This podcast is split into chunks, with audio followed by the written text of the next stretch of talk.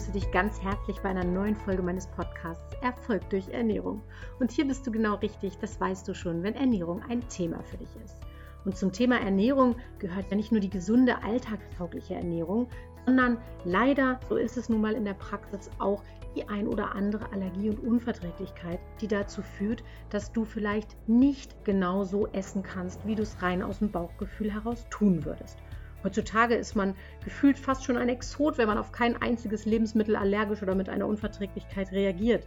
Und was ich in Gesprächen und vor allen Dingen in der Praxis feststelle, ist, dass häufig Unklarheit darüber besteht, ob nun überhaupt eine Allergie oder eine Unverträglichkeit vorliegt und welche Behandlungsmöglichkeiten und Besserungschancen bestehen. Und besonders krass finde ich, dass manche Menschen oft mit ganz viel Aufwand und total viel Frust auf Lebensmittel verzichten, manchmal schon jahrelang ohne eine Allergie oder Unverträglichkeit zu haben, weil sie irgendwelche unspezifischen Tests gemacht haben, häufig aus dem Internet und ohne die Begleitung eines qualifizierten Therapeuten, und weil diese Tests ihnen eine Reihe von Intoleranzen nahelegen. Ich finde, das muss nicht sein und möchte darum heute mal mit den Begriffen aufräumen, erklären, wie du rausfindest, ob du an einer Allergie oder Unverträglichkeit leidest und ein paar allgemeine Dinge zu Therapieoptionen sagen, bevor ich dann in den nächsten Folgen, und darauf kannst du dich schon freuen, häufige ernährungsbezogene Unverträglichkeiten näher unter die Lupe nehme. Bleib also dran, wenn du mehr über Allergien, Unverträglichkeiten, Intoleranzen und Ernährung wissen möchtest.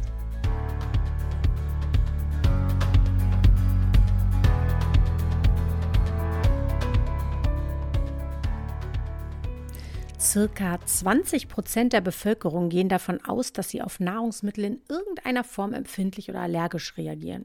10 bis 15 Prozent der Mitteleuropäer leiden an einer Laktoseintoleranz. Circa 1 Prozent der Bevölkerung bildet eine Histaminintoleranz aus, wobei meiner Wahrnehmung nach die Dunkelziffer da deutlich höher sein muss. Circa 30 Prozent der Menschen leiden an Fructose-Malabsorption. Ein halbes Prozent der Bevölkerung haben eine Zöliakie zwischen 7 und 25 Prozent der westlichen Bevölkerung sind von Reizdarmbeschwerden betroffen, was auch typischerweise dazu führt, dass bestimmte Lebensmittel mal besser, aber eben auch mal schlechter vertragen werden. Manche Menschen sind auch von mehreren Unverträglichkeiten gleichzeitig betroffen. Alles in allem finde ich, sind das ziemlich viele Menschen, die auf ihre Ernährung besonders Acht geben müssen und die daran interessiert sein müssten, ihren Körper besser zu verstehen und Symptome zu lindern oder sogar zu beseitigen. Ich würde mit dir gerne erstmal ein bisschen Begriffsbestimmung machen, das heißt ein wenig mit den Begrifflichkeiten aufräumen, damit wir auch alle von denselben Dingen sprechen, wenn wir Worte benutzen. Lass uns zuerst mal diesen Begriff Nahrungsmittelunverträglichkeit anschauen. Das ist eher ein umgangssprachlicher Begriff, mit dem man zum Ausdruck bringt, dass man ein Lebensmittel oder einen Nahrungsbestandteil nicht gut verträgt, wenn man äh, es bzw. ihn zu sich nimmt. Das kann unterschiedliche Gründe haben unter anderem zum Beispiel auch, und das spricht eben zum Beispiel gegen eine Allergie oder eine Intoleranz, dass du nicht genügend Verdauungsenzyme bildest und darum vielleicht zum Beispiel Nahrungsfette nicht so gut verträgst. Bei einer Intoleranz, das wäre der nächste Begriff, kann der Körper einen bestimmten Stoff nicht richtig abbauen, weil ihm das nötige Enzym dazu fehlt. Enzyme, das sind so kleine Spitzhacken, kann man sich vielleicht vorstellen, kleine Werkzeuge, die beim Abbau, bei der Aufspaltung von Nahrungsmitteln und Nahrungsinhaltsstoffen beteiligt sind. Und wenn dein Körper eben von diesen Spitzhacken keine oder nur wenige hat, dann kann er entsprechend einen Nahrungsbestandteil oder ein ganzes Nahrungsmittel nicht sonderlich gut abbauen. Und das kann dann eben dazu führen, dass der Stoff, um den es da geht, sich im Organismus anreichert und zu Symptomen führt. Ein Beispiel wäre hier zum Beispiel die ähm, angeborene Fructoseintoleranz. Die viel häufigere Unverträglichkeit, zum Beispiel jetzt in Bezug auf Fructose, bei der Menschen im Darm nur eine begrenzte Menge an Fructose auf einmal aufnehmen, also absorbieren können, das ist keine wahrhaftige Intoleranz, sondern eher eine sogenannte Malabsorption. Das wäre jetzt so der dritte Begriff in der Runde. Eine Malabsorption ist immer dann oder liegt immer dann vor, wenn der Körper, wie gesagt, bestimmte Mengen an Stoffen aufnehmen kann, darüber hinaus aber nicht mehr absorbieren oder aufnehmen kann. der Fruchtzucker derbe aufgenommen wird, der wird ganz normal verstoffwechselt. Da geht es also nicht um die zugrunde liegenden Enzyme, die dort in Aufspaltungsprozessen betroffen sind oder beteiligt sind. Und eine Nahrungsmittelallergie, um da mal den vierten Begriff noch reinzuschmeißen, das ist tatsächlich eine Reaktion deines Immunsystems auf bestimmte Bestandteile im Essen. Häufig werden diese Begriffe ein wenig in einen Topf geschmissen, zumindest die Intoleranzen, Malabsorption oder eben andere Arten von Unverträglichkeiten werden häufig mit diesem Überbegriff Unverträglichkeit überschrieben. Ich werde das in dieser Folge tatsächlich der Einfachheit halber auch das ein oder andere Mal tun, wenn es nicht im Kontext ganz ähm, essentiell ist. Nur möchte ich gerne, dass du einmal verstehst, dass es da ganz unterschiedliche Gründe bzw. Herleitungen eigentlich gibt, warum eine Unverträglichkeit vorliegen kann in Abgrenzung zu einer Allergie, damit du im späteren Verlauf und auch in den nächsten Folgen in diesem Podcast, in denen ich auf verschiedene Unverträglichkeiten, um jetzt mal den Oberbegriff zu benutzen, näher eingehen werde, damit du das besser verstehen kannst, was da eigentlich passiert und vor allen Dingen dann auch besser verstehen kannst, wie kann man dagegen angehen, wie sehen auch Chancen aus, da eine Linderung oder sogar eine komplette, äh, ein komplettes Verschwinden hervorzurufen. Eine Allergie ist auch übrigens nicht gleich eine Allergie. Es gibt eine Reihe verschiedener Allergien. Du weißt vermutlich, man kann im Rahmen von Heuschnupfen zum Beispiel gegen Pollen, Gräser oder Getreide allergisch sein. Es gibt Sonnenallergie, es gibt Kontaktallergien, zum Beispiel gegen Kosmetika, Putzmittel, Latex oder bestimmte Ohrringe. Man kann auch auf Tierkontakt, also die Tierhaare, beziehungsweise eigentlich ist der Speichel der Tiere reagieren oder auch auf Insektenstiche, genauso auf Hausstaub, Schimmelpilze oder eben auch auf Lebensmittel. Insbesondere Pollenallergiker reagieren oft mit Kreuzallergien auf bestimmte Lebensmittel. Das heißt, sie bekommen eine, ähm, obwohl sie eigentlich eine Pollenallergie haben, trotzdem eine Reaktion auf ganz bestimmte Lebensmittel. Häufig sind es Nüsse oder beispielsweise Steinobst, Möhren oder Sellerie, die kennt man. Am Ende des Tages gibt es fast keinen Stoff auf dieser Erde, auf den nicht irgendein, irgendein Mensch allergisch ist.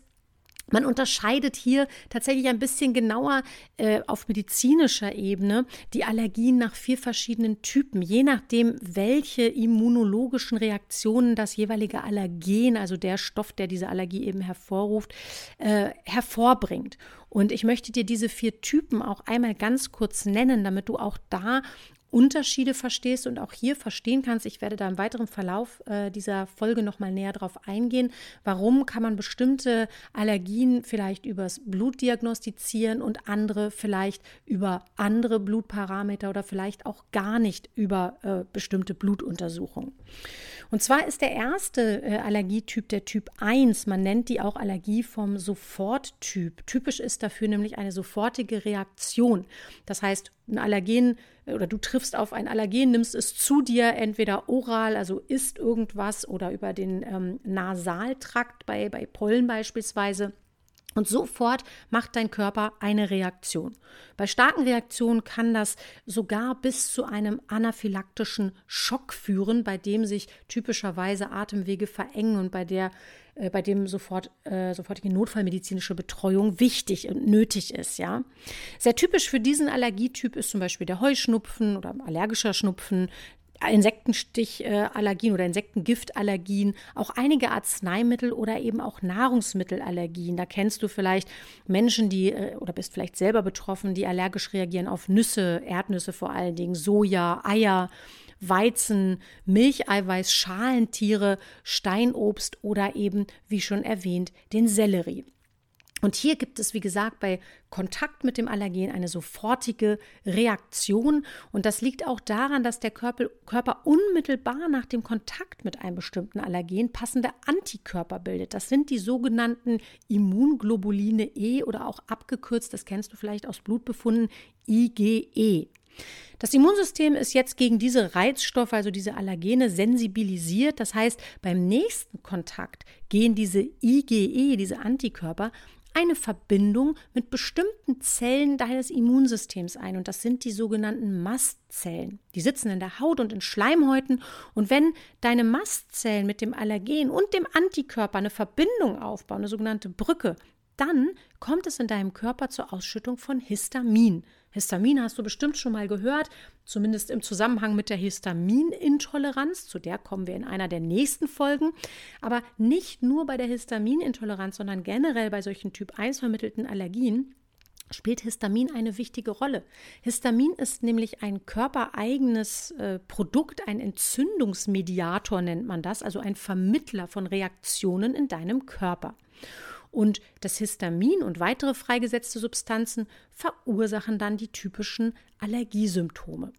Denn äh, in unmittelbarer Umgebung des äh, Allergeneintritts sozusagen gibt es dann eine Gefäßerweiterung, zum Beispiel bei einem Insektenstich kennst du das vielleicht. Die Gefäße erweitern sich, die Gefäße werden stärker durchlässig, es folgt eine stärkere Durchblutung, also quasi eine leichte Entzündungsreaktion verbunden mit einer Schleimbildung und mit Juckreiz. An sich ist das übrigens erstmal eine total schlaue Reaktion deines Körpers, denn so auf diesem Wege mit diesen Mechanismen will er Giftstoffe schneller abtransportieren. Ist dein Immun jetzt aber etwas fehlgeleitet und überfordert, sage ich mal, kann diese Reaktion leider aber überschießend sein, sodass du dann eben entsprechend äh, länger leidest und es nicht eben einfach zu einer schnellen ähm, Abtransportierung der Giftstoffe kommt.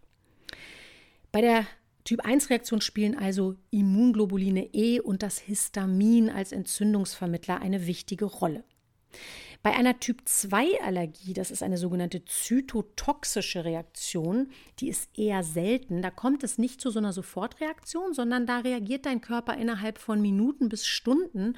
Sowas kennt man zum Beispiel bei der Abstoßung von Organtransplantaten oder bei einigen Autoimmunerkrankungen. Kann auch manchmal bei Medikamentenreaktionen stattfinden. Ist für uns in der Nahrungsmittelschiene, um die geht es ja hier in diesem Podcast vorrangig, da ist das weniger relevant.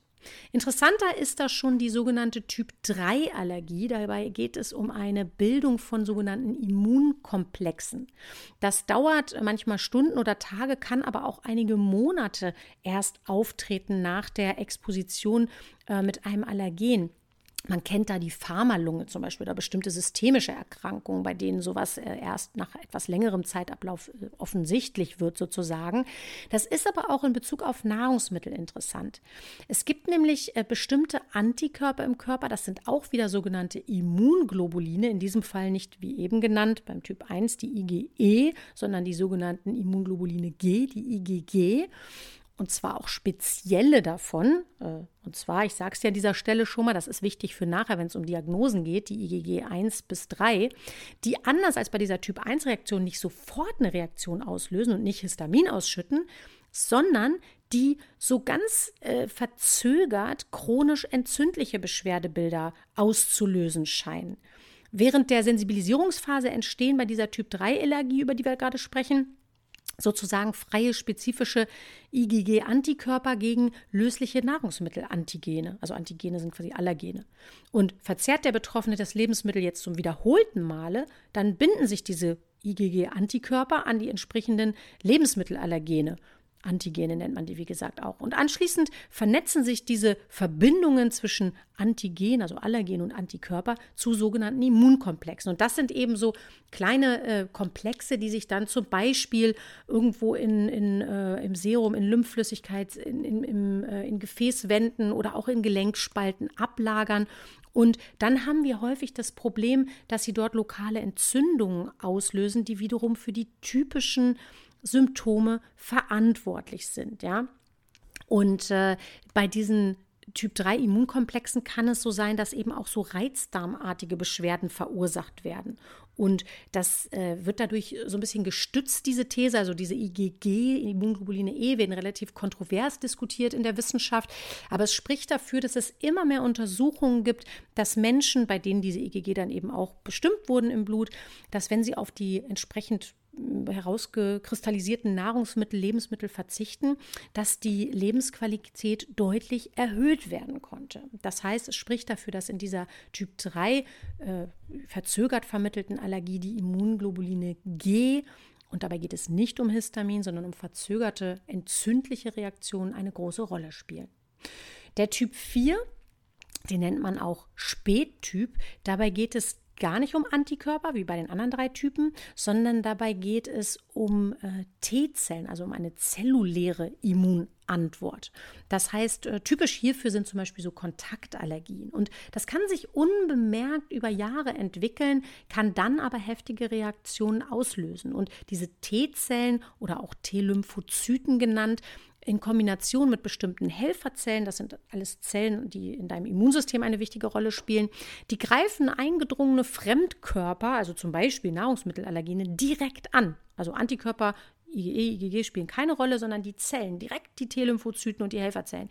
Die gehen direkt quasi auf den potenziellen Eindringling und setzen bei ihrer Abwehrreaktion, also wenn der Eindringlingsalarm sozusagen ausgelöst ist, setzen sie bestimmte Stoffe frei. Das sind, ich will dir die Begriffe nur mal sagen, falls du die irgendwo mal aufgeschnappt hast und da jetzt eine Brücke in deinem Hirn bauen kannst. Das sind sogenannte Lymphokine und andere zellschädigende Enzyme und die wiederum können auch wieder heftige Allergiesymptome und Entzündungsreaktionen hervorrufen.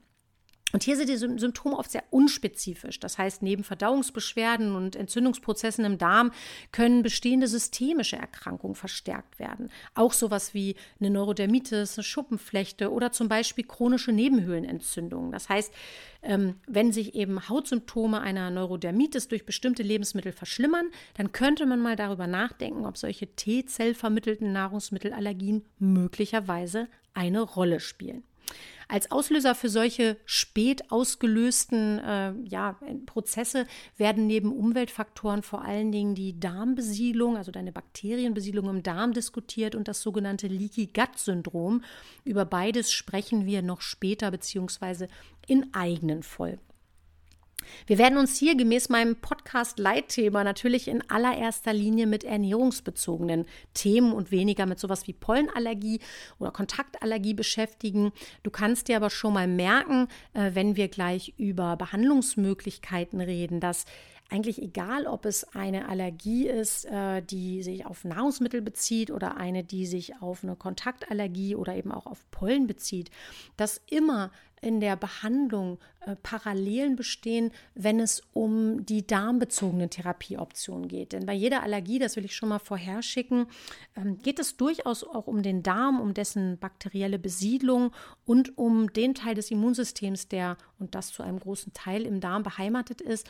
Und wenn wir diese Bereiche stärken, können wir häufig sehr, sehr positiv auf jegliche Art von Allergie einwirken. Das also nur für dich mal für den Hinterkopf, auch wenn wir hier uns primär auf die nahrungsmittelbezogenen oder ernährungsbezogenen Allergien und Unverträglichkeit konzentrieren. Nochmal ganz kurz zusammengefasst, bei einer Allergie geht es immer um Immunreaktionen. Das heißt, es gibt auch nicht so eine Toleranzschwelle nach dem Motto, oh, mal habe ich das und mal habe ich das nicht. Du kennst sowas vielleicht entweder selber oder du kennst Menschen, die sagen, Mensch, manchmal habe ich das Gefühl, ich reagiere auf Ananas und manchmal nicht. Oder manchmal glaube ich, ich kann Milch ganz gut vertragen und an anderen Tagen habe ich das Gefühl, ich kriege sofort irgendwelche Symptome von Blähbauch bis Durchfall. Das heißt, bei einer Allergie gibt es diese Toleranzschwellen nicht. Der Körper reagiert nicht bei kleinen Dosen nicht und bei höheren Dosen heftiger und manchmal ja und manchmal nein, sondern eine Allergie ist wie so ein festgelegter Ablaufplan. Bereits kleine Spuren eines Allergens können heftige Reaktionen zeigen. Anders bei einer Intoleranz, hier haben wir ja schon gesagt, es geht nicht um so eine Immunreaktion, sondern es geht in der Regel um die Verarbeitung des allergenen Stoffes, des Reizstoffes. Und die Ursache für die Körperreaktion ist eine andere. Also typischerweise geht es bei Intoleranzen um irgendwelche Enzyme, entweder um enzymatische Defekte oder eine Minderproduktion von Enzymen. Äh, und und äh, da werden eben bestimmte Stoffe nicht vernünftig transportiert, aufgespalten oder eben resorbiert, absorbiert, eingebaut. Das heißt, das ist dann der Grund, warum der Körper reagiert. Äh, und bei einer grundsätzlich bei einer Unverträglichkeit, das hatte ich vorhin schon erwähnt, kann es eben daneben auch noch um generell um so verdauungsenzymatische Schwächen oder andere Themen gehen, sodass da das Spektrum etwas breiter ist für die Ursachen. Wichtig ist natürlich aber zu schauen, ähm, wo die Ursache liegt, damit man therapeutisch entsprechend auch vernünftig ansetzen kann. Bei den Unverträglichkeiten haben wir auch schon davon gesprochen, dass es eben unterschiedliche gibt. Bei den Allergien unterscheiden wir nach verschiedenen Typen. Bei den Unverträglichkeiten können wir so ein bisschen schauen. Wir hatten eben gesagt, es gibt diese enzymbezogenen Intoleranzen. Da kennst du bestimmt einige, die sich zum Beispiel auf bestimmte Kohlenhydrate beziehen, so wie die Fructose, Laktose, Sorbit oder Saccharose oder auch Galaktoseintoleranz. Dann gibt es die sogenannte Glutenunverträglichkeit. Achtung, das ist noch etwas anderes als die waschechte Zöliakie. Darauf werden wir in einer der nächsten Folgen nochmal eingehen. Dann gibt es die Histaminintoleranz. Das hast du auch schon mal gehört. Dann gibt es aber auch Intoleranzen, man nennt die so pharmakologische Intoleranzen. Da geht es um bestimmte Inhaltsstoffe der Lebensmittel, also sowas wie Tryptamin in Tomaten oder Serotonin in Bananen oder Nüssen oder sowas wie Glutamat oder Koffein. Das heißt, da reagiert man auf bestimmte Inhaltsstoffe. Und dann kann man natürlich auch auf bestimmte Konservierungsstoffe, Süßstoffe oder Säurungsmittel reagieren. Und wie gesagt, wir gucken in den folgenden Podcast-Folgen die ein oder andere Unverträglichkeit hier nochmal etwas näher an. Was äh, die Symptomatik angeht, also wie merkst du quasi, dass du eine Allergie oder Unverträglichkeit hast, da ist es oftmals nicht ganz so einfach anhand der Symptome zu differenzieren, also herauszufinden, zu unterscheiden, wo eigentlich die Ursache liegt und welche Allergie oder Unverträglichkeit hier vorliegt. Allergische Symptome können vielfältig sein. Du kennst sowas wie vielleicht Augen oder Nase, Jucken, Brennen, Rötung, Schwellung, auch Gaumenjucken, Sekretion, also irgendwelche Schleimbildung beispielsweise, auch Lunge oder Bronchien können mit betroffen sein.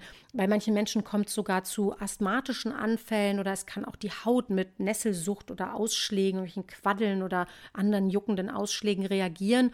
Und wir hatten auch schon darüber gesprochen, wenn eine ganz heftige Allergie vorliegt, dann kann bereits der geringste Kontakt mit einem Reizstoff zu einem sogenannten anaphylaktischen Schock führen, bei dem die Atemwege eben zuschwellen und sofortige Medikamenten Angabe notwendig ist. Bei Nahrungsmittelunverträglichkeiten, Intoleranzen oder Malabsorptionssyndromen sind Symptome oftmals sehr ähnlich. Also klassisch sind ja solche Dinge wie Verdauungs- oder Reizdarmsymptome, sowas wie Übelkeit, Völlegefühl, Blähbauch, Durchfall, Blähung, Bauchweh häufig verbunden auch mit so einer Mattigkeit, Müdigkeit, zum Teil Hitzewallungen, Kopfweh. Schwindel kennen viele Menschen auch, auch sowas wie Herzrasen oder Herzstolperer sogar oder auch mal Hauterscheinungen. Und Manchmal ist es sehr bunt gemischt, manchmal ist es an einem Tag so, am nächsten Tag etwas anders. Manchmal lassen sich Auslöser sehr eindeutig zuordnen und manchmal nicht. Das macht die Diagnostik sehr, sehr schwierig. Und auch Ernährungstagebücher helfen, die du führst, ne, helfen manchmal nur sehr bedingt, sodass Betroffene oft eine regelrechte Odyssee hinlegen, bevor sie eine ersehnte Diagnose bekommen und therapeutisch eben zielführend ansetzen können. Und zur Diagnose möchte ich dir ein paar Methoden jetzt noch mal näher vorstellen, damit du eine Idee bekommst, welche diagnostischen Möglichkeiten gibt es denn für mich, ähm, eine Allergie oder Unverträglichkeit hier näher einzukreisen? Wo kann ich auch vielleicht hingehen, um mich da beraten zu lassen und um zielführend die richtigen Untersuchungen ja, durchführen lassen zu können. Und mir ist es auch ganz wichtig, dass du da einen Überblick bekommst, weil ich häufig feststelle, dass Patienten bei mir in der Praxis landen. Du weißt wahrscheinlich, ich bin auf Ernährungsthemen, Stoffwechselanalysen, Mikronährstoffdiagnostik spezialisiert. Allergie- und Unverträglichkeitsbehandlung gehören zu meinem Spektrum da, äh, zu meinem täglich Brot dazu sozusagen. Und ich stelle fest, häufig kommen Patienten zu mir in der Praxis, die ganz unglücklich sind und schon endgradig genervt, weil sie eben eine lange Odyssee hinter sich haben und irgendwo nie eine Diagnostik vernünftig rauskam oder ein Befund vernünftig rauskam, keine Diagnose vorliegt und sie am Ende des Tages mit äh, der Diagnose Reizdarm oder psychischer Hintergrund sozusagen entlassen wurden. Und für mich ist es wichtig, wir werden über das Thema Reizdarm auch nochmal in einer anderen Folge sprechen. Die Diagnose Reizdarm, das ist eine Ausschlussdiagnostik. Das heißt, diese Diagnose darf erst dann gestellt werden, wenn funktionell wirklich organisch alle möglichen anderen Gründe ausgeschlossen wurden. Und ich stelle häufig fest, wenn ich dann nachfrage, Mensch, ist denn bei Ihnen mal ein Atemtest gemacht worden? Nö, das ist noch nie gemacht worden. Oder wurde bei Ihnen eben mal Sorbit zum Beispiel getestet als Unverträglichkeit? Nee, was ist das denn? Habe ich noch nie gehört. Oder wurde irgendwo ein ähm, bestimmter ähm, Bluttest gemacht, der da vielleicht noch mal eine Antikörperdiagnostik in irgendeiner Form angeregt hat? Nee, das wurde auch nie gemacht. Und dann ärgere ich mich immer ein bisschen, weil ich denke, okay, das ist noch nicht äh, der Weisheit letzter Schluss gewesen. Da gibt es noch Möglichkeiten, da ist noch Luft nach oben für Diagnostik. Und für mich ist es der Weg da erst sozusagen diagnostisch zu Ende, wenn mir wirklich keine einzige Diagnosemöglichkeit mehr einfällt. Und häufig findet man aber auf diesem Weg noch den ein oder anderen Ansatzpunkt und kann hier wirklich eine deutliche Linderung oder manchmal sogar tatsächlich ein Verschwinden der Beschwerden herbeiführen. Das heißt, diagnostisch, wie stelle ich eine Allergie oder Unverträglichkeit fest? Das eine ist, wenn es um so eine ähm, Kohlenhydratintoleranz geht, also äh, das hatte ich eben schon mal aufgezählt, wenn es um Fructose geht, um Saccharose, um Laktose, um Sorbit, dann gibt es einen sogenannten Atemtest oder H2-Atemtest auch genannt. Sowas kann man machen beim Gastroenterologen oder zum Beispiel in der Praxis habe ich sowas auch vorliegen ähm, zum Selbsttest zu Hause, um das zu machen und das in ein Labor einzuschicken. Der funktioniert, das musst du aber wissen, nur bei Kohlenhydratintoleranzen, nicht zum Beispiel bei der Glutenunverträglichkeit. Also falls du dich wunderst, wir reden über Gluten ja noch in einer späteren Folge, aber beim Gluten, auch wenn das irgendwie mit Getreide zu tun hat und Getreide zu den Kohlenhydraten gehört, geht es beim Gluten tatsächlich nicht um das Kohlenhydrat an sich, sondern um das Klebereiweiß sozusagen, was im Kohlenhydrat drinsteckt. Deswegen ist die Glutenunverträglichkeit tatsächlich eine Eiweißunverträglichkeit und keine Kohlenhydratunverträglichkeit. Auch die Histaminintoleranz fällt da raus, weil es da auch um ein anderes Thema als Kohlenhydrate geht. Das heißt, dieser Atemtest, der funktioniert tatsächlich nur bei den Kohlenhydratintoleranzen. Und bei einer Kohlenhydratintoleranz ist es so, dass du, je nachdem, worum es geht, geht es um Laktose, geht es um äh, Fructose, geht es um Sorbit beispielsweise, dass du eine Lösung aus diesem, also eine, ein Getränk, meine ich mit einer Lösung, aus diesem äh, Allergen sozusagen oder potenziellen Allergen trinkst, dann äh, nach bestimmten Zeit oder in bestimmten Zeitabständen in ein Röhrchen pustest, um deine Atemluft aufzufangen. Und dabei wird der Gehalt an Wasserstoff gemessen, der sozusagen äh, aus deiner Atemluft austritt. Denn bei einer fehlgeleiteten Verstoffwechslung, wenn du also den jeweiligen Stoff, angenommen du trinkst jetzt eine Laktoselösung, wenn du diese Laktoselösung nicht vernünftig verstoffwechselst, dann fällt halt ein Übermaß quasi an Wasserstoff an und das kann letzten Endes über die Atemluft gemessen werden. Wichtig ist hier, wir werden, wie gesagt, in ähm, der nächsten Folge über Kohlenhydratintoleranzen sprechen. Da werde ich dir erzählen, dass es verschiedene Gründe für so eine Kohlenhydratintoleranz gibt. Es kann angeboren sein, diese Kohlenhydratintoleranz. Dann hast du die schon dein Leben lang und kennst diese Beschwerden quasi schon von Kindheit an oder deine Eltern kennen sie. Die solltest du dann vielleicht mal befragen, wenn du sowas vermutest, wie lange sowas dich möglicherweise schon begleitet.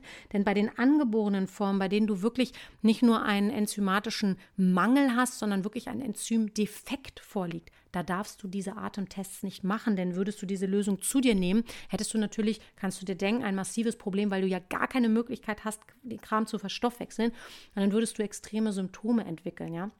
Das heißt, nur bei einem enzymatischen Mangel, wo du ein bisschen Enzyme hast, nur halt nicht ausreichend, kannst du diese Lösung trinken, kannst dich aber tatsächlich auch darauf einstellen, solltest du da betroffen sein, dass das Trinken dieser Lösung natürlich zu mindestens Blähung, wenn nicht sogar äh, Bauchweh führt. Nur dass du das einfach weißt. Deswegen mag ich es eigentlich immer ganz gerne, so einen Test unter Aufsicht in Anführungsstrichen durchzuführen, also beim Gastroenterologen und macht es weniger gerne im, in Heimarbeit sozusagen. Wobei du aber einfach wissen sollst, das geht schon auch. Ähm, ich hatte dir gerade gesagt, bei den Kohlenhydratintoleranzen kann man eben über diesen Atemtest äh, quasi nachweisen, wie die Lage aussieht. Ich habe dir eben auch schon gesagt, es gibt aber auch genetische Defekte, also angeborene Gründe sozusagen für eine Intoleranz. Dazu gibt es Gentests, wo du zum Beispiel für Fructose oder auch für Laktose feststellen kannst, hast du äh, genetisch gesehen eine Disposition, beziehungsweise hast du eben diesen genetischen Effekt, äh, Defekt, nicht Effekt, sondern Defekt, der dazu führt, dass du eben entsprechend diese Intoleranz ausbildest. Ja, dafür wird ein Bluttest gemacht. Den musst du meistens selber bezahlen. Und ähm, darüber kann dann festgestellt werden, inwieweit du da betroffen bist.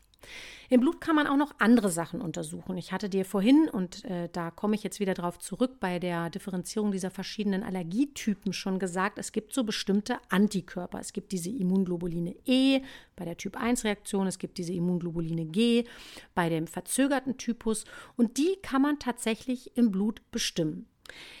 Diese Antikörperdiagnostik ist immer so ein bisschen umstritten. Bei mir in der Praxis sage ich immer, die ist nicht unbedingt beweisend, aber in der Hand eines erfahrenen Therapeuten hilfreich, denn häufig ist sie insbesondere dann hinweisend auf ein ähm, Allergie- oder Unverträglichkeitsgeschehen, wenn man so unklar ist, wann, wie, was da überhaupt im Körper reagiert. Wenn es also nicht so glasklar ist, immer wenn ich die Nuss esse, habe ich das und das, sondern wenn man so ein bisschen im Dunkeln stochert, aber so das Gefühl hat, dieses Thema ist in irgendeiner Form, ja, ist ein Thema sozusagen. Das heißt, für mich ist auch immer sehr, sehr wichtig, die Geschichte zu, zum Befund sozusagen, also die Anamnese zum Befund um eben konkrete Aussagen und vor allen Dingen Therapieempfehlungen ableiten zu können. Deswegen halte ich auch nicht viel von so Internet-Tests, bei denen man so auf eigene Faust irgendwo was einschickt, ohne dass einen jemand gesehen hat und mit einem gesprochen hat.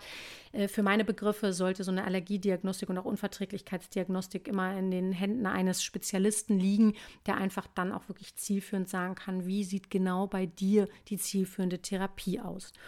Und um nochmal kurz auf diese Antikörpertestung im Blut zurückzukommen, ich hatte dir gerade schon gesagt, man kann diese Immunglobuline E, die IgE, testen. Die haben wir, wie gesagt, kennengelernt bei der Typ-1-Allergie. Ist ein Hinweis auf eine Sofort-Typ-Allergie mit Histaminausschüttung. Das heißt, über so ein Screening kann man unterschiedliche Allergene untersuchen, von Pollen über Tierhaare bis hin zu Lebensmitteln, Schimmelpilzen oder Hausstaubmilben und kann dann eben feststellen, wo in welchem Bereich reagiert dein Körper. Dann kann man meistens noch sehr viel genauer, spezifischer nachgucken, gucken, welches Allergen ist es denn nun. Und hier ist es so, dass bestehende Auffälligkeiten bei diesen IgE schon anzeigen, dass hier irgendeine immunologische Reaktion stattfindet, die man mal näher unter die Lupe nehmen sollte. Andersrum ist ein nicht reagierender IgE äh, nicht so zu verstehen oder andersrum schließt er eine vorliegende Allergie nicht aus. Ja, das solltest du nur immer wissen. Bei den IgG ist es ein bisschen anders. Die wird, wie gesagt, sehr kontrovers diskutiert, diese Testung. Und besonders die Fachgruppe der deutschsprachigen Allergologen steht dem IgG-Antikörpertest im Zusammenhang mit Nahrungsmittelallergien zumindest laut einer aktuellen Leitlinie kritisch bis ablehnend gegenüber. Die Europäische Akademie für Allergologie und äh, klinische Immunologie die weist übrigens aber anderslautend ausdrücklich darauf hin, dass die IgG-Antikörpertestung ausdrücklich als Methode zum Nachweis von Typ-3-Allergien anerkannt ist. Ähm, wichtig ist hier, allerdings, dass du sehr genau guckst, welche IgG-Tests hier vorgenommen werden. Und diese ähm, Leitlinie sozusagen dieser europäischen Abteilung, die bezieht sich quasi nur auf die IgG-4-Tests, zu denen gesagt wird, dass nahrungsmittelspezifisches IgG4 keine Hinweise auf eine Nahrungsmittelallergie oder Intoleranz äh, bietet, sondern im Gegenteil eher eine natürliche Immunantwort nach Kontakt mit Nahrungsmittelbestandteilen darstellt. Das heißt, die sagen, wenn du ähm, Nahrungsmittel verzehrst, dann bildet dein Körper automatisch IgG4 ähm, und zeigt damit einfach an, dein Körper hat sich mit den Nahrungsmitteln auseinandergesetzt. Hier wird aber gesagt, richtigerweise, dass die IgG 1 bis 3 durchaus äh, über eine Titerbestimmung, also eine, ähm, ja, sagen wir mal, Spiegelbestimmung, wie viel hast du da im Blut, sehr wohl aussagen können, wie es um eine allergologische bzw. Immunreaktion auf bestimmte Lebensmittel steht. Denn darüber kannst du sehr wohl interessante Hinweise gewinnen. Es zeigt sich, dass dein Körper nur dann erhöhte Spiegel von IgG 1 bis 3 bildet, wenn er tatsächlich offensichtlich ein Problem und nicht nur eine neutrale Auseinandersetzung mit einem Lebensmittel gehabt hat. Da gibt es immer mehr Studien, die sozusagen hier äh, einfach aber auch noch die, äh, sagen wir mal, Beweislage verdichten müssen. Wichtig ist mir nur, dass wenn du einen IgG-Test äh, erwägst, dass du dir nicht blindlings irgend so einen Test aus dem Internet andrehen lässt oder besorgst, sondern dass du wirklich bei einem anerkannten Therapeuten, Spezialisten machst und dass du bitte darauf achtest, dass das kein IgG-4-Test ist, sondern dass eben die IgG 1 bis 3 hier bestimmt werden, um dann wirklich Hinweise zu gewinnen, welche Lebensmittel können für dich relevant sein. Denn häufiges Ergebnis dieser Tests ist ja, wenn man jetzt in die Richtung äh, Therapie denkt, letzten Endes, dass empfohlen wird, dass du genau diese Lebensmittel, die dort reagieren, meidest. Und zu mir kommen nicht selten Menschen, die irgendwo so einen windigen IgG-Test gemacht haben und seitenweise Lebensmittel seit teilweise Jahren, wie gesagt, meiden. Darauf hatte ich im Intro schon hingewiesen. Und das völlig unnötigerweise, weil der Körper gar nicht wirklich in Konfrontation oder negative Reaktion mit diesem Allergen quasi oder potenziellen Allergen gegangen ist. Das heißt, diese Menschen meiden über Jahre mit total viel Frust Lebensmittel, die wichtig gewesen wären, um sie vernünftig mit Nährstoffen zu versorgen. Und das ist natürlich dann am Ende des Tages vielleicht sogar gesundheitsschädlich, weil einfach, und das weißt du, wenn du mir schon länger folgst, es einfach essentiell für deinen Körper ist, dass du ihn vernünftig versorgst. Blutuntersuchungen nochmal äh, weitergedacht. Es gibt auch spezielle Tests, da geht es jetzt eher um diese Typ 4 vermittelten Allergien, diese Spättyp-Allergien. Da spielen ja, hatte ich dir gesagt, so Zellen, die Lymphozyten, die T-Zellen eine besondere Rolle. Und um diese Lymphozyten geht es im sogenannten Lymphozytentransformationstest oder LTT. Dieser Test ist auch kontrovers diskutiert, das will ich dir gleich dazu sagen. Dieser Test wird durchaus schon eingesetzt. Da geht es um Borreliose oder um Zahnersatzmaterialien. Da scheinen die Ergebnisse schon relativ valide zu sein. Im Hinblick aufs Lebensmittel ist das Verfahren noch Entwicklung äh, ist bedürftig sozusagen oder wird noch entwickelt.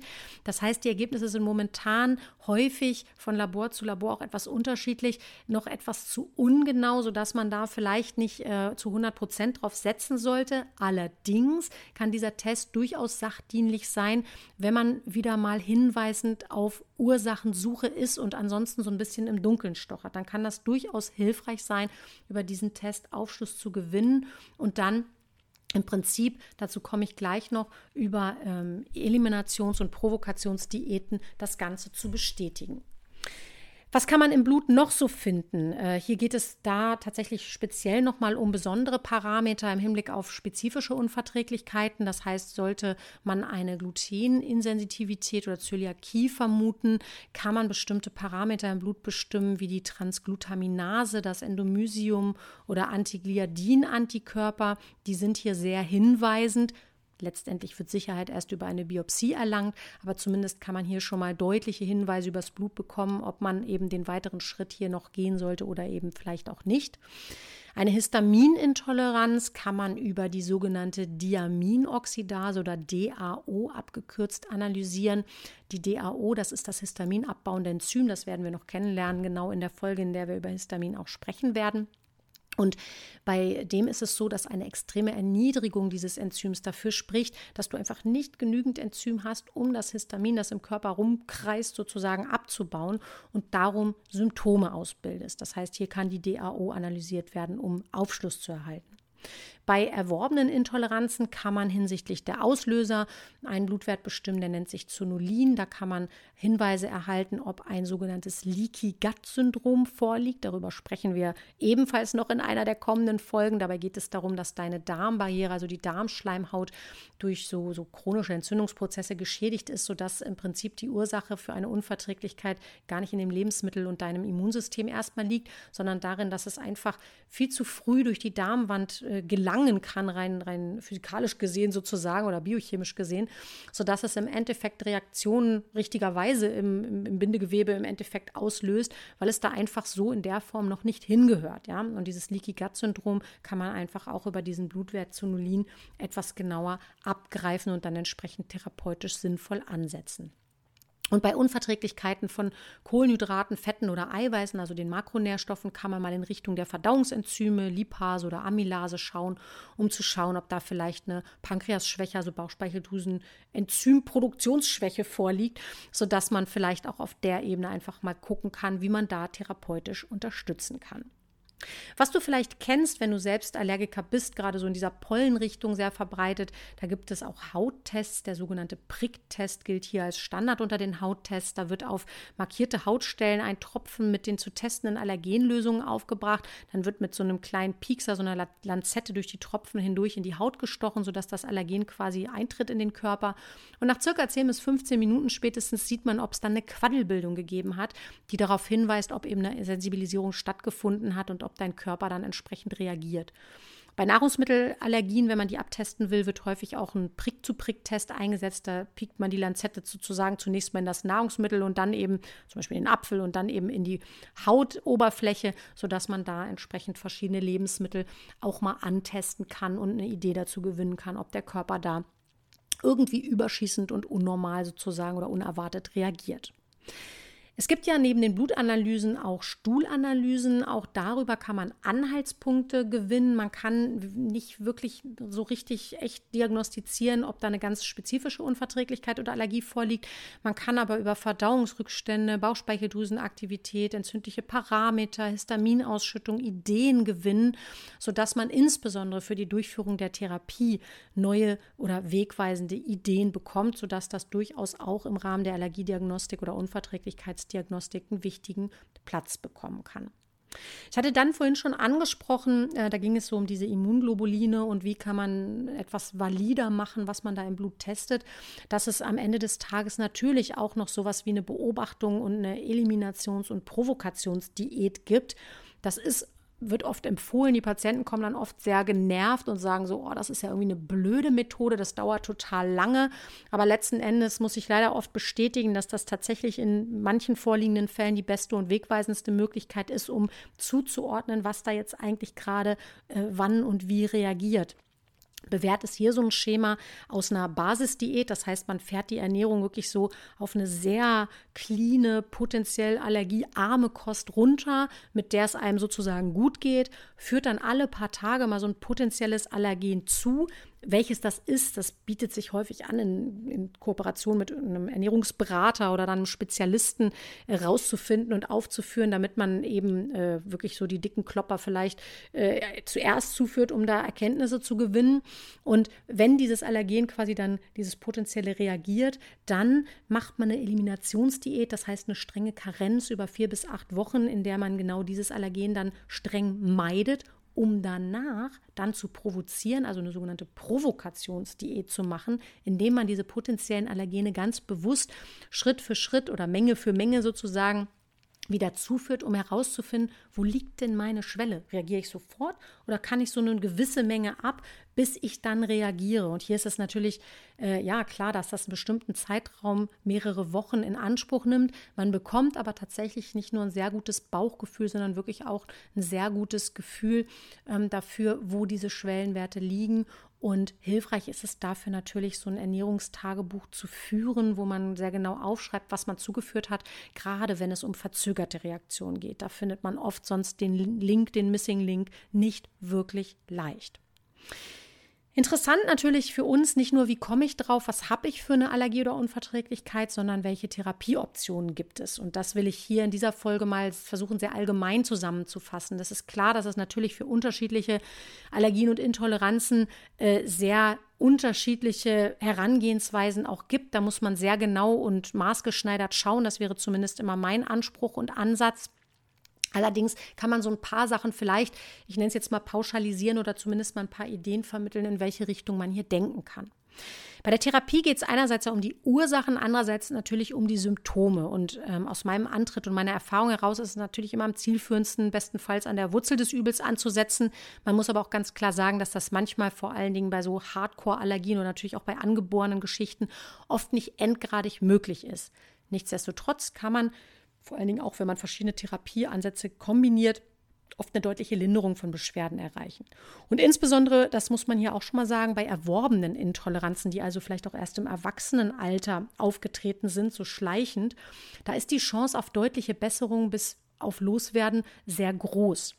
Und naturheilkundliche Therapieoptionen sind relativ ähnlich für alle Arten von Unverträglichkeiten, weil es darum geht, den Körper und das Immunsystem, vor allen Dingen auch den Darm zu stärken und gleichzeitig Belastung und Reize zu vermeiden.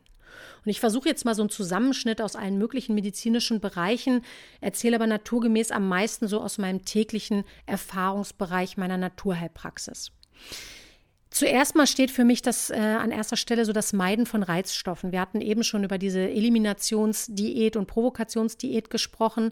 Also bei handfesten Allergien und angeborenen Intoleranzen geht es einfach darum, dass du natürlich das Allergen auch lebenslang meiden musst. Und da lässt du dich bitte, wäre meine Empfehlung, bei einem spezialisierten Therapeuten beraten, denn dazu gehören auch Strategien für Notfallmanagement. Das heißt, gegebenenfalls musst du auch geschult werden oder deine Angehörigen, wie sie mit bestimmten Medikamenten umgehen, weil es dann einfach eine Sache von Minuten, vielleicht sogar Sekunden ist, in der reagiert werden muss. Wichtig ist es hier natürlich auch genau zu wissen, also zu erlernen, wie du erkennst, in welchen Lebensmitteln überhaupt diese Stoffe stecken, auf die du reagierst, auch wenn das vielleicht manchmal nicht ganz so offensichtlich ist. Pauschalempfehlung gibt es da, wie gesagt, nicht unbedingt. Jede Allergie und Unverträglichkeit hat so ihre Besonderheiten. Man kann aber, wie gesagt, festhalten, ich hatte das eben schon bei, den, bei diesen äh, Eliminations- und Provokationsdiäten angesprochen, dass man mindestens mal für den Zeitraum der Therapie, jetzt bei erworbenen Intoleranzen bin ich jetzt, dass du da die Reizstoffe meidest. Meistens gibt es so eine Karenzphase, wo man das wirklich strikt meidet, um den Körper erstmal so ein bisschen zu befrieden, ja. Und im Anschluss daran eben so eine Testphase, in der man diese Schwellenwerte ermittelt. Und du kennst mein Credo, das ohnehin über all meine Ernährungsempfehlungen steht, Versorg deinen Körper gut, gib ihm also alles, was er braucht, um zu funktionieren, zu regenerieren, zu reparieren. Versorg äh, ihn nicht nur gut, sondern mach es ihm aber auch so oft wie möglich, so einfach wie möglich. Und mindestens, wenn du Beschwerden hast und Symptome hast, ja, bei Unverträglichkeiten, mindestens zur Zeit der Beschwerden sind für ihn Laktose, Fructose, Sorbit, je nachdem, wo es bei dir geht, oder Histamin, Gluten, was auch immer, sind für ihn totale Stressfaktoren. Das heißt, wenn du diese Stoffe zuführst, dann nervst, stresst, störst, überforderst du dein System damit und das kann dann dazu führen, dass dein Darm noch mehr aus dem Gleichgewicht gerät. Das kann dann ähm, dazu führen, dass dein Immunsystem noch mehr überschießt in irgendeiner Form und du die Beschwerden nicht in den Griff kriegst. Ja, das heißt, ähm, auch hier nochmal wichtig, eine Ursache kann natürlich auch sein, dass dein Darm gerade total aus dem Gleichgewicht geraten ist. Was du da tun kannst, dazu kommen wir gleich. Kann aber auch sein, dass dein Körper in Richtung äh, Baufunktions- und Reparaturstoffe total im Mangel ist. Ja, kann aber auch natürlich sein, dass dein Immunsystem gerade verrückt spielt. Schau also bitte genau vor allen Dingen aufgrund welcher Tests du irgendwelche Lebensmittel und Reizstoffe vermeidest und stell eben, wie gesagt, sicher, ich hatte das im Hinblick mit diesen IgG-Tests oder auf diese IgG-Tests gesagt, stell bitte sicher, dass du nicht grundlos wichtige Nährstoffe, Lebensmittel aus deinem Speiseplan verbannst, damit du eben nicht in einen Mangel kommst. Dazu kommen wir gleich nochmal zu den Mängeln. Darmpflege, ja, ist für mich ein ganz zentraler Punkt. Der Darm ist die Wiege und das Zentrum unserer Gesundheit. In ihm wohnen circa 80 bis 85 Prozent unseres Immunsystems.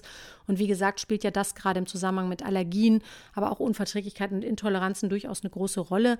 Im Darm wohnen auch 100 Billionen Bakterien, unfassbar große Zahl. Also in jedem einzelnen Menschen in dir leben viel mehr Bakterien als Einwohner auf der Erde. Und im besten Fall bilden wir mit unseren Bakterien eine perfekte Symbiose. Und diese Bakterienbesiedlung, man nennt die auch Mikrobiota, die wird stark davon beeinflusst, was wir essen, wie viel Stress wir haben, welche Krankheiten wir ausbilden, welche Medikamente wir einnehmen. Und andersherum beeinflusst diese Besiedlung auch wiederum uns, unsere Stimmung, unsere Leistungsfähigkeit, unsere Motivation und natürlich ganz wesentlich auch unsere Verdauungs-, Verträglichkeits-, Stoffwechsel-, Allergie- Unverträglichkeitssituation. Das heißt, wir haben so eine richtige Darm-Hirnachse und der Darm ist wie so eine kleine eigene Steuerzentrale im Körper. Ein gesunder Darmfakt ist Grundvoraussetzung für Gesundheit und Vitalität und eine Allergie oder Unverträglichkeit zeigt eigentlich immer an, dass der Darm nicht im Lot ist. Und darum ist Darmtherapie für mich immer erste Prio bei der Allergie- und Unverträglichkeitsbehandlung. Wie genau dein Darm behandelt werden sollte, das ist sehr individuell. Ich habe schon gesagt, Stuhlanalysen kann, können hier durchaus auch Aufschluss äh, bieten, ja. Und ähm, ein häufiges Präparat, was hier zum Einsatz kommt, das sind, äh, ist die Gruppe der Probiotika, also Bakterienpräparate, die sehr häufig ja auch vom Laien eingesetzt werden, die man sich so aus der Apotheke halt auch holen kann oder im Internet bestellen kann. Und wichtig ist mir hier, dass du eins weißt, das weiß nämlich nicht jeder, es gibt in diesen Präparaten ganz unterschiedliche Bakterienstämme. Also unterschiedliche Präparate enthalten unterschiedliche Bakterienstämme. Nicht jeder Stamm äh, macht dasselbe sozusagen und nicht jeder Stamm, und das ist ganz wichtig, ist für jeden Menschen geeignet. Bei manchen Intoleranzen, Unverträglichkeiten ich nehme hier mal als Beispiel die Histaminintoleranz, auf die wir, wie gesagt, in einer der nächsten Folgen noch genauer eingehen. Da sind manche Stämme sogar kontraindiziert. Ja, das wissen viele Menschen, auch viele Therapeuten nicht, weil diese Stämme zum Beispiel eine Histaminbildung fördern können oder den Histaminabbau hemmen können. Das heißt, du nimmst ein Probiotikum in bester, in bester Absicht, deinen Darm zu stärken, machst aber deine Symptome noch schlimmer. Manche Leute haben einen echten Aha-Effekt, wenn ich sie in der Praxis darauf hinweise und sagen so, oh, endlich weiß ich, warum es mir noch schlechter geht, seitdem ich das Präparat hier einnehme. Da sind aber bisher nicht drauf gekommen, dass es vielleicht an diesen Bakterienstämmen liegt, weil ja gemeinhin bekannt ist, dass Probiotika prima sind. Sind sie auch, verstehe mich nicht falsch, tolle Sache, aber bitte lass dich da im Zweifelsfall individuell beraten und lass vielleicht in diesem Rahmen vielleicht vorausschickend sogar eine Stuhlanalyse machen, damit man einfach sehr genau gucken kann, welches Präparat brauchst du überhaupt, welche Bakterienstämme helfen dir denn überhaupt und welche sind vielleicht kontraindiziert und äh, störend sozusagen. Und manchmal geht es neben dieser sogenannten Mikrobiota, also der Bakterienbesiedlung, auch um die darunterliegende Darmschleimhaut über den Darm werden Nährstoffe aufgenommen, also resorbiert. Und im Optimalfall passt, wie gesagt, die Durchlässigkeit deiner Darmschleimhaut, diese Darmbarriere, zur perfekt aufgeschlüsselten Größe der Nahrungsbestandteile, die in deinem Darm ankommen. Und ich hatte vorhin dieses Leaky Gut Syndrom schon angesprochen. Ist dein Darm geschädigt, vielleicht die Schleimhaut durch Reizungen oder latente Entzündungen, ständige Zufuhr ungünstiger Lebensmittel durchlässig, dann können Nahrungsbestandteile eben den Darm durchtreten, die da eigentlich noch nicht hingehören. Zwei Folgen oder sogar drei letzten Endes im Gewebe kommt das Immunsystem auf den Plan, geht in Kampfstellung, ruft Eindringlingsalarm aus. Der nicht verwendbare Nahrungsbestandteil muss ja trotzdem irgendwie beseitigt werden. Das bindet Ressourcen, dein Ausleitungs deine Ausleitungssysteme laufen auf Hochtouren. Und das Immunsystem arbeitet unnötigerweise und fehlgeleitet und das führt zu sogenannten subinflammatorischen Prozessen, also zu, zu so niedrigschwelligen Entzündungen, ja, wenn das Immunsystem so latente Entzündungsprozesse auslöst. Und das nervt, ärgert, stört deinen Körper und bindet totalen Arbeitsspeicher.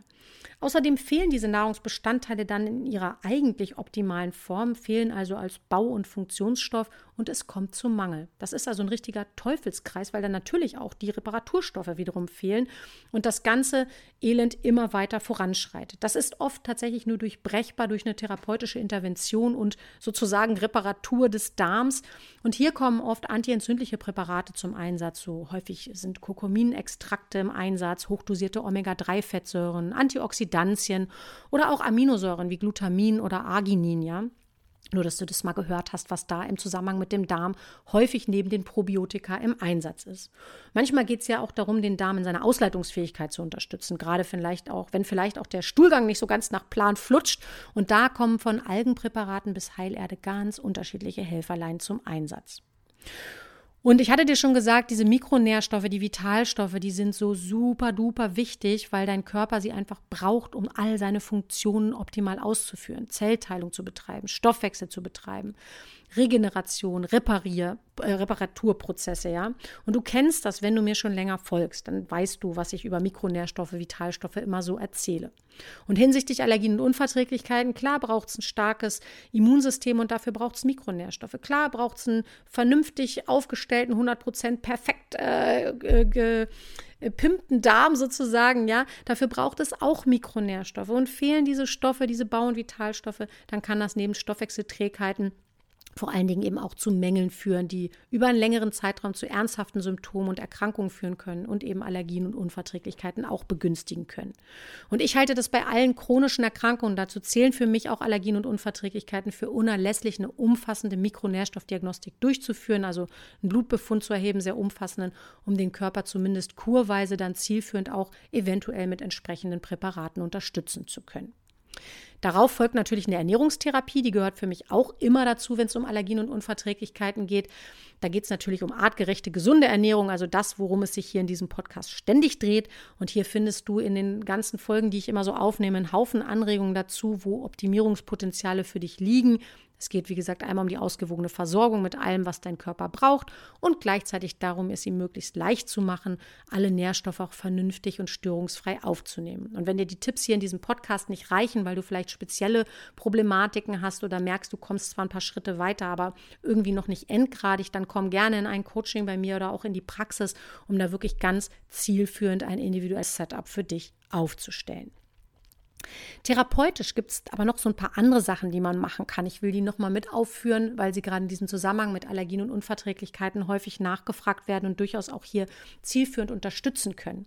Das eine ist so Akupunktur mit Nadeln, mit Laser oder auch Bioresonanzverfahren. Dabei geht es darum, über das energetische bzw. das Meridiansystem des Körpers zu harmonisieren.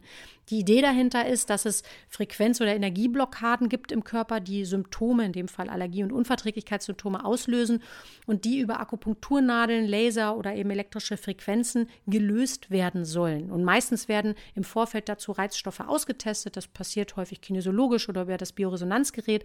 Und dann erfolgt im Anschluss die Behandlung, die sich dann genau auf diese Reizstoffe konzentriert. Und diese Methoden bieten wirklich vielen Menschen Linderung, die unter Allergien, auch Heuschnupfen beispielsweise oder diversen Unverträglichkeiten leiden.